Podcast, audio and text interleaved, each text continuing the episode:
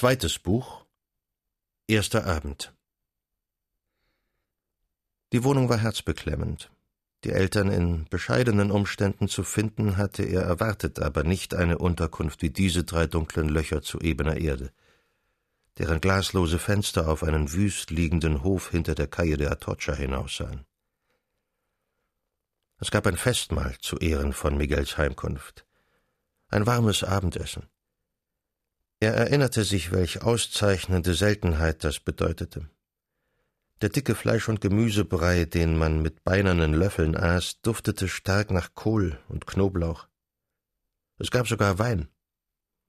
Die Trinkbecher passten nicht zueinander. Dieser kleine Umstand tat Miguel unvernünftigerweise besonders weh. Weh tat es auch zu sehen, mit welcher Gier der Vater sich über den Teller hermachte, er schien über dem Festgericht beinahe den Anlass vergessen zu haben. Er war ganz weiß geworden. Ein knochiger kleiner Alter mit fahrigen Bewegungen, nahezu völlig taub. Miguel erschrak, wenn er brüllen musste, um verstanden zu werden. Da ihm einfiel, dies sei vielleicht nicht die rechte Methode, dämpfte er seine Stimme und bewegte krampfhaft ausdrucksvoll seine Lippen. Aber nun war das Ergebnis noch schlechter. Eingeschüchtert schwieg er bald ganz. Die Mutter, die ebenfalls kleiner geworden und schon eine Greisin schien, obwohl sie die Mitte der fünfzig kaum überschritten hatte, nickte ihm oftmals zu und bekam dabei Tränen in ihre großen, nachtdunklen, herrlichen Augen, die im Flackerlicht der zwei Kerzen erglänzten. Bruder Rodrigo wiederzusehen hatte er sich gefreut. Aber Rodrigo war fort. Eingereiht in sein altes Regiment war er mit dem König in Portugal oder auf den Inseln, man wusste nicht recht auf welchen. Er bekam einsilbige Auskunft über Rodrigo, so als wäre der unter Misshelligkeiten von den Seinen geschieden. Die Mutter begann von Luisa zu erzählen. Miguel erschrak. Die Existenz dieser im Kloster verschwundenen Schwester hatte er gleichsam vergessen. Mit genauer Not erinnerte er sich ihres geistlichen Namens, Sor Luisa de Belen. Eindringlich fragte er nun, um der Mutter eine Freude zu machen. Die Mutter richtete sich auf im Erzählen, sie schien größer und jünger zu werden. Luisas Kloster, genannt Laimachen, war eines von der strengsten Regel. Seine Nonnen, barfüßige Karmeliterinnen, lebten nach den Vorschriften der großen Teresa von Avila. Von grobem Tuch war ihr Kleid, ihr Lager eine Matratze aus Stroh, Brot und gesalzener Fisch ihre Nahrung, ihr langer Tag Gebet und Arbeit. Kein Geschenk, keine Freundlichkeit war erlaubt. Sie durften einander nicht einmal die Hände reichen im Kloster. Unter dieser Regel lebte Luisa schon viele Jahre. Sie war eine besonders gottesfürchtige Nonne, hoch angesehen für ihre Sinnesart. Als im vorigen Jahre die alte Teresa nach Toledo gereist war, da hatte sie eigens den Umweg gewählt, um in Alcalá die fromme Schwester Luisa von Bethlehem zu sehen. Und ihrer verhältnismäßigen Jugend zum Trotz hatte man sie in diesem Jahre zur Subpriorin ihres Klosters erwählt. Miguel Cervantes betrachtete seine Mutter. Die wundervollen Augen erstrahlten, während sie von den verdienstlichen Entbehrungen ihres Kindes berichtete. Er war lange von Spanien fort gewesen, doch wie gut begriff er auch heute noch, dass nicht er und nicht Rodrigo, sondern allein diese Entrückte in der Klosterzelle die mütterlichen Wünsche stillte. Das Unbedingte, das fast Unmögliche, das war sein Volk. Dieser Teresa und denen, die ihr folgten, genügte nicht Kirchengläubigkeit, auch die Strenge nicht. Durch Glut und Verzückung wollten sie Wunder erzwingen, gleich denen der Heiligen in christlicher Frühzeit. Zerreißen mussten alle Dämme kühler Vernunft und gelassenen Lebens. Einsame Kasteiung stieß die Pforten des Himmels ein. Grenzenlose Vereinigung mit Gott war das Ziel. Miguel verstand seine Mutter. Der asketische Wandel der Barfüßerin war ihr Stolz und ihr Trost. Es war in ihren Augen Ausgleich und Sühne für das weltliche Leben ihrer anderen Kinder, der zwei Söhne, die auf ihren soldatischen Wegen gewiss zu wenig ihres Heils gedachten, und ihrer ältesten Tochter, für die ganz sicherlich ein Gleiches galt. Sie war da.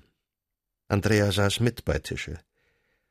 Sie war eine Frau von 36 oder 37 Jahren, voll gewachsen, ein wenig schwer schon, mit regelmäßigen Zügen, deren Teint nur leider von der Schminke ziemlich verdorben war. Ihre Kleidung zeigte modischen Schnitt, eng und streng Taille, Ärmel und Krause, der Reifrock gewaltig gebauscht, mit Bändern, Borten und aufgenähten Perlen alles überreichlich versehen. Nur hielt diese Eleganz einer genaueren Prüfung nicht stand, alles Material war billig und halbecht, alles schon abgetragen. Auch von ihr wusste Miguel nur wenig. Eines Tages hatte ein Brief nach Neapel ein Töchterchen erwähnt, das jetzt acht oder zehn Jahre alt sein mochte. Auch der Vater, ein Herr Figueroa, war darin flüchtig genannt worden, so dass Miguel die Schwester eine Weile für verheiratet halten konnte. Aber ein paar Jahre später hieß seine kleine Nichte auf einmal Costanza de Obando. Daraus hatte der schweifende Soldat geschlossen, dass Andrea mit mehreren Männern nacheinander in einer Art wilder Ehe lebte. Es verhielt sich aber noch anders mit ihr. Zu vielerlei Schicksal hatte Miguel kennengelernt, um sich da leicht zu täuschen. Bei dieser müden Frau war die Liebe zum Handwerk geworden. Er spürte es deutlich. Es gab ihm einen Stich. Trug er nicht Schuld hieran? Eine Mitschuld zum wenigsten? Ein Teil der Lösegelder, er wusste es doch, war von Andrea gekommen. Mit einem vollen, herzlichen Blick sah er sie an. Sie schlug die Augenlider und wurde flammend rot über das schwere Gesicht. Genau so war sie vorhin errötet, als Rodrigos Name gefallen war. Hatte der sich sittlich entrüstet in seinem recht schlichten Sinn und hatte ihr Szenen gemacht? Und fürchtete sie jetzt ein Gleiches? Gewiss, es war so. Da saß sie in Angst vor ihm, dem älteren Bruder. Sein Herz zog sich schmerzhaft zusammen. Er ergriff Andreas Hand und umschloss sie fest mit der seinen. Andrea ohne Übergang fing sofort an, laut zu weinen und lehnte sich schluchzend an seine Brust. Misstrauisch schaute der Vater zu der Gruppe hinüber und erkundigte sich schreiend nach dem Anlass. Niemand antwortete. Die Mutter bewegte murmelnd ihre Lippen. Nach Tische schaute sich Miguel in der Wohnung um. Da war wenig zu sehen. Das Licht seiner Kerze flackerte über einen spärlichen Zufallshausrat, über die lieblos gehaltenen Möbel von Leuten, die häufig den Aufenthalt wechseln. Schließlich winkte ihn der Vater mit geheimnisvoller Miene beiseite und öffnete eine kleine Kammer. Miguel stand erstaunt vor primitiven medizinischen Apparaten und mancherlei Fläschchen. Mein Laboratorium, sagte der Alte mit Stolz. Das hättest du auch nicht geglaubt, dass ich in meinen Jahren noch die Wissenschaft wechsle. Als Rechtskonsulent hatte er in der Tat kein Auskommen mehr gefunden. Nachdem er nacheinander in Sevilla, in Burgos, in Valladolid vor der Überzahl gelehrter Konkurrenten das Feld geräumt, war er im unsoliden Madrid zu seinem kühnen Entschlusse gelangt. Aderlass und Purgieren und die Namen von fünfzehn Medikamenten, das ließ sich auch im Alter zur Not noch erlernen. Das Geschäft gehe ganz gut, vertraute er seinem Sohne an. Sein Geheimnis sei die enorme Billigkeit seiner Behandlung. Adalas zwei Realen. Um diesen Preis arbeite in Madrid kaum ein Bader.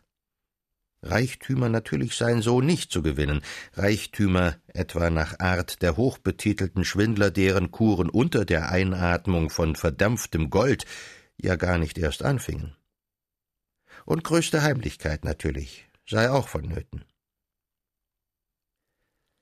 Miguel hätte sich am liebsten gleich auf das Lager geworfen und seine Augen in die Tücher versteckt, um nichts mehr zu sehen. Diese armen, hilflosen Menschen hatten große Geldsummen für ihn aufgebracht. Sie und die Schwester, die soeben an seiner Brust geweint hatte zum Dank für seine Verzeihung. Verzeihung! Wahrhaftig, er hatte viel zu verzeihen. Hatte er sie nicht wirklich allerhand zugute getan auf seine standhaften und verwegenen Großtaten draußen in farbiger Welt, und inzwischen war es denen hier um seinetwillen so ergangen, dass sie nicht vier gleiche Trinkbecher besaßen, um sie auf den Festtisch zu setzen. Nur diese ungleichen Becher und der Wein standen jetzt noch dort. Sonst war abgeräumt. Man erwartete, dass er erzähle. Er kam sich wie ein Verbrecher vor. Und als er sah, dass die Mutter, die jetzt neben ihm saß, auf seine linke Hand niederblickte, zog er den glorreichen Stummel zurück und versteckte ihn hinter seinem Rücken.